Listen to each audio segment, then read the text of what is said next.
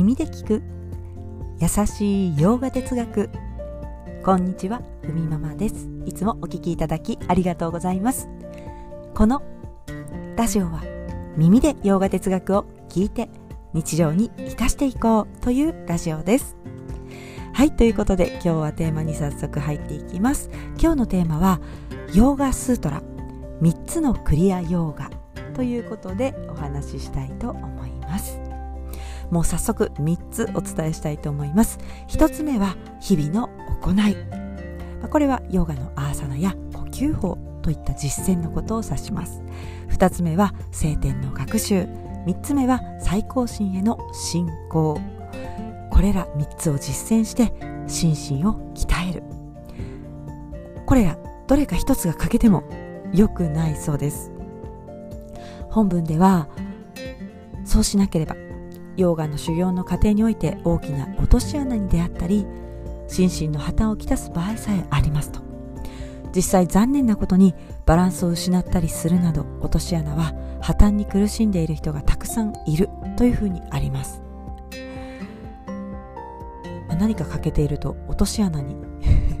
陥ってしまうということですよね、まあ、ちょっとドキッとしますけれどもやはりこうもう前半でまとめてしまうとどれかこのね日々の行い実際の呼吸法の実践やアーサナ聖典の学習その聖典の学習から最高神への信仰にはなりますがやはりこの実践と実際に哲学の勉強、えー、ヨガのね、えー、聖典の学習というのが欠かせないということですよね。まあ、実際私の経験ではありますがあの呼吸法やアーサナの練習だけでは心が落ち着かないということがありました、まあ、すっきりしなかった時期がありましたので、えー、少しねそんな話も交えながら紹介したいと思います。ということで、えー、早速私の経験談ですけれどもなぜヨガをしているのに私は苦しいのかといった時期がありました。もう何が苦しいのか自分ですらわからなかったわけです。まあね最初は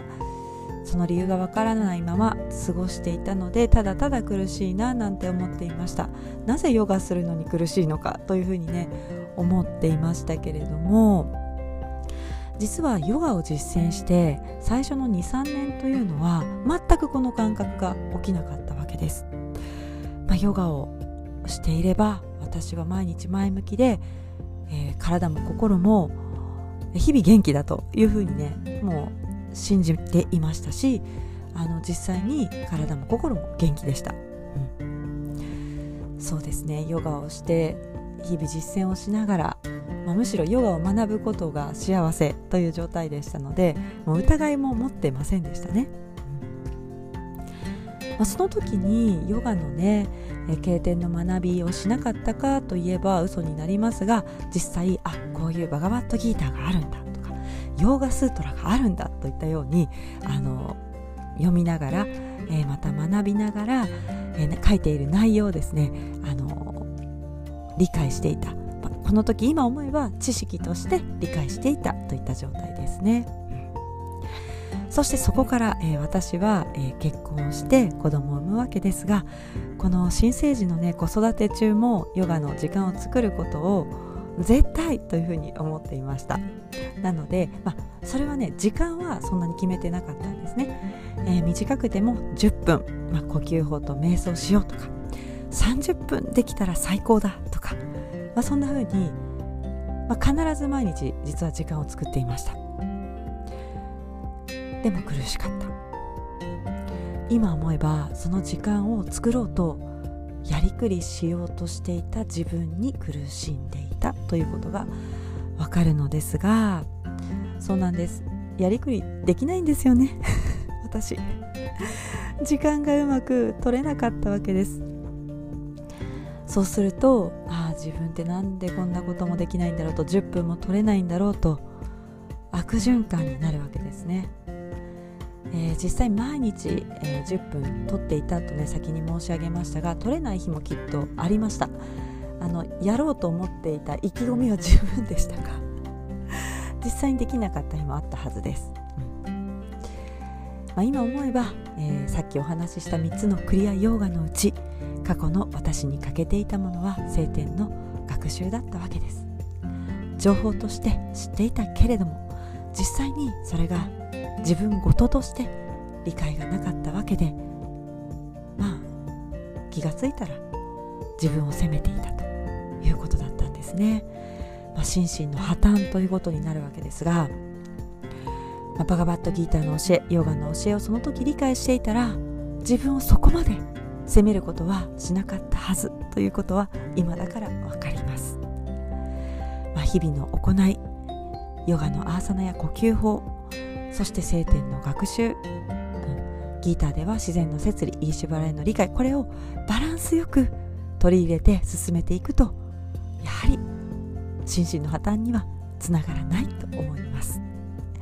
はいじゃあね補足になりますけれども、えー、今日はヨーガセラピーのね本に書かれている一節を紹介したいと思います。カイバリアダーマ研究所を設立したクバラ・ヤーナンダさんの本です。カイバリアダーマ研究所というのはヨーガを科学的に研究しているところです。その本の一部にこんなことが書かれています。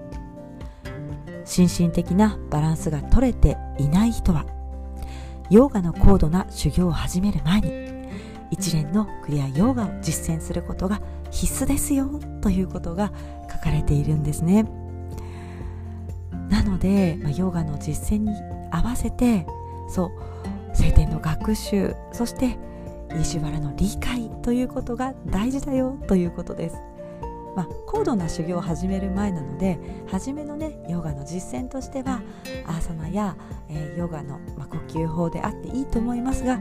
もう少しその先に学びを深めていく過程の中ではやはりクリアヨガを実践していくということが大事です。まあ、ヨガについて、まあ、ヨーガシャーストラにもね、えー、体と心に積極的な健康をもたらすための具体的な方法が定められていますこれをこれがクリアヨガというふうに呼ばれているわけですね。日常的に行うヨガ。メリットは精神修行に耐える条件を作るものです、まあ、簡単に言うとヨガの実践をいつも前向きにできる心と体を持てるわけですね。クリアヨガを欠かさないでいるとこういうふうに私たちは、まあ、いつも元気で心と体を実践をしながら継続して保つことができるということです。ヨーガスートラにある日々の行い聖典の学習そしてイーシュバラへの理解。これらを実践して心身を鍛え続けていく常にねこう養っていく状態を